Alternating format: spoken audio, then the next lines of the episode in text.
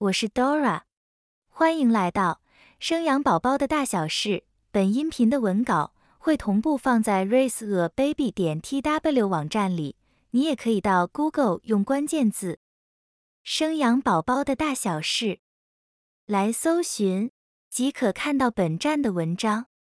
本集音频题目是：生产时住院保险不一定理赔。看过来。自然产或剖腹产的保险理赔和你想的不一样。宝宝自然产住院三天，终于可以办理出院了。听身边剖腹产的亲友说，他们生产住院及治疗费用都是申请保险理赔。这样的讯息让宝宝在缴住院费用时询问自家的保险员。想说住院算是医疗行为吧？能不能申请住院费用保险理赔，减轻本身的经济负担？保险员跟宝宝说，自然产是一般正常的生理状态演进过程，并不符合因疾病或意外需要医疗救助保险的申请要件。除非你是生很久，最后吃全餐，就是从自然产，由于不得已因素变成了剖腹产。医生开立相关诊断证明书，保险才能补贴住院及相关手术费用。宝宝不曾仔细看过自己保单内容，以为不管是什么样的生产方式，只要住院都算是医疗险中的住院理赔。不晓得原来医疗险的理赔项目有排外条款。有些人可能也跟宝宝一样。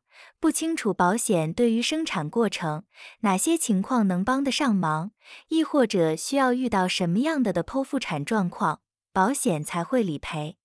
种种问题，我们搜集各项资讯并整理答案，精彩内容都在本文与你分享，希望能帮助你更清楚知道下一步怎么做，别让你的权益睡着了。接着，让我们一起来认识自然产或剖腹产的保险相关事宜吧。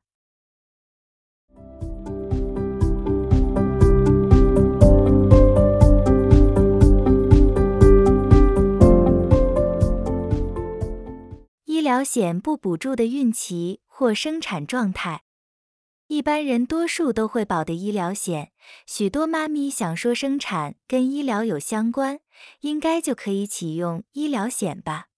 不过，在医疗险保障的范围是疾病、意外需要住院或是手术才能申请理赔，更多细项依据不同保险公司保障及理赔范围有些许差异，请检视您自身的保单和了解有什么保障。请留意，保单有几个排除条件。在保险的认知上，生产是属于人体自然而然发生的现象。并不是疾病或是意外，因此自然产常规住院三天是不符合保险理赔范围。但是如果自然产过程中产程有延误的情况，医师评估需要紧急手术改成剖腹产，这个无预期特殊状况，请医师开立医疗诊断书，就可以向您的保险员申请医疗险补助。医疗险没有包的项目，除了自然产以外，还有怀孕期间需要安胎、流产或是自愿选择剖腹产，就是俗称的看好日子剖腹产，这些都不在保险赔偿规则中。剖腹产会理赔的条件是经过医师评估确定医疗行为必要之剖腹产。保险公司才会理赔。下面会再介绍哪些情况是医疗行为必要之剖腹产。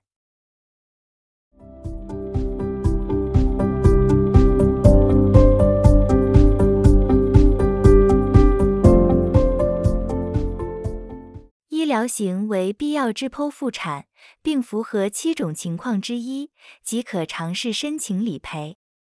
选择想要看日子跟医师预约剖腹产的孕妈咪，保险是不会赔偿住院或治疗费用哦，除非是有必要的医疗因素，医师评估下不得已一定需要要剖腹生产的孕妈咪才会符合资格。以下七点情况，只要有符合其中一项，即可跟你的保险员讨论申请理赔，供大家参考。第一种。胎位不正，一般宝宝要预备出生前，正常胎位是宝宝会往下移动，宝宝的头往下，头顶在子宫颈口，屁股在上面，接着卡在枕骨，脸会朝向妈咪的背部方向。有时候还没到生产周数，宝宝会转动，但越接近预产期，宝宝越来越大，就容易固定位置，生产方向就不容易改变。宝宝胎位不正有以下四个。第一个，同样都是头往下，臀部往上，但在不对的位置。又分为额位，头仰身起，额头顶在子宫颈口；颜面位，脸贴在子宫颈口；枕后位，后脑勺卡在子宫颈口。第二个，臀位，像是宝宝屁股向下，坐在妈妈的骨盆。第三个横位，肩膀在子宫颈口的方向，宝宝横向子宫颈口，不管在横向左或右。第四个其他胎位，宝宝有可能手和头先出来或是倾斜，这都是不正常的胎位。这样对于要生产的宝宝是不太可能自然生出来，过程会很辛苦，甚至难产。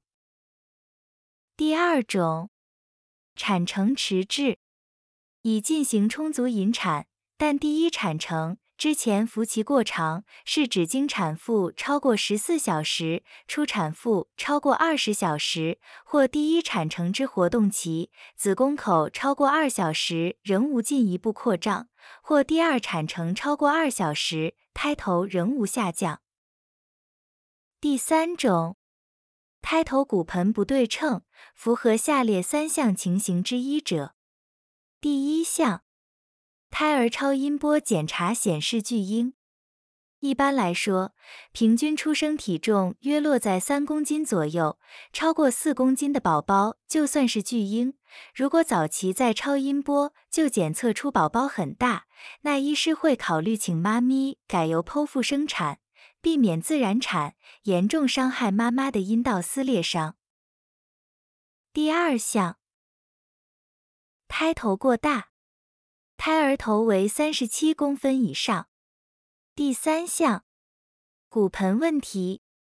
妈咪的骨盆腔有变形，经过骨盆检查确定有肿瘤，包括子宫下方的肿瘤、子宫颈的肿瘤，或是其他会影响产道的肿瘤。骨盆腔狭窄，其定义是骨盆腔的内径小于十公分，这些都会影响自然生产的问题。第四种，胎儿窘迫。在住院期间，医护团队会帮妈咪绑上胎儿监测器，监看宝宝心跳声音以及跳动的部分。如果是在妈妈没有任何宫缩的前提，宝宝的心跳声音不正常出现，一直显示每分钟大于一百六十次，或是低于一百下，或是心跳连续一分钟都低于三十下。表示宝宝在妈咪的子宫内部发生窘迫的状况，要赶快让宝宝出来。第五种，多胞胎。第六种，发生过两次以上的死产。在怀孕过程中，妈咪若是有经历过两次或两次以上，怀孕超过二十四周，宝宝体重在五百六十克以上，却活不下来，就称为死产。这也是会考虑用剖腹产来增加下一次宝宝生存的几率。第七种，分娩相关疾病，就是在妈咪怀孕期间还没生产前，有以下五项会影响生产的疾病。第一项，子癫前症及子痫症，这需由医师诊断评估，有血压过高症状及癫痫发作。第二项，胎盘早期剥离 （placental abruption） 最常出现在二十五周的时候，子宫和胎盘在还没生产前就分离了。胎盘早期剥离症状有阴道出血、下腹剧痛，宝宝有可能会窘迫或早产。第三项，前置胎盘 （placenta previa）。孕妇没有特别疼痛的感觉，但有出血的症状，多半出现在三十二周，也有些人会在怀孕中期发生。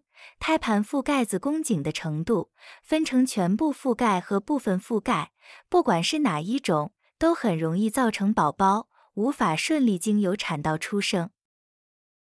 第四项，早期破水超过二十四小时合并感染现象。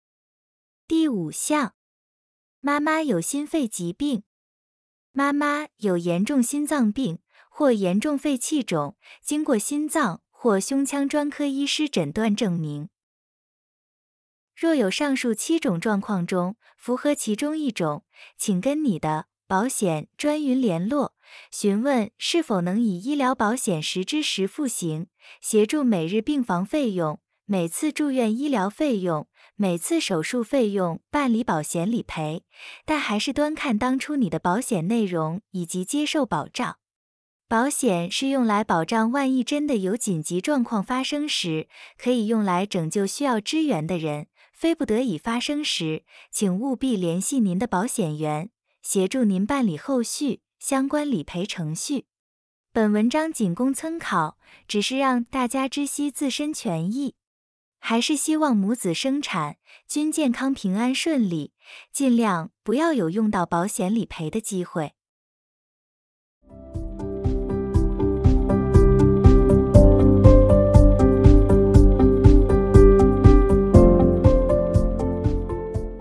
保各种险之前的重要提醒：所有的保险，请记得一定要在健康或者还没怀孕的时候需要保险，赶快保窝。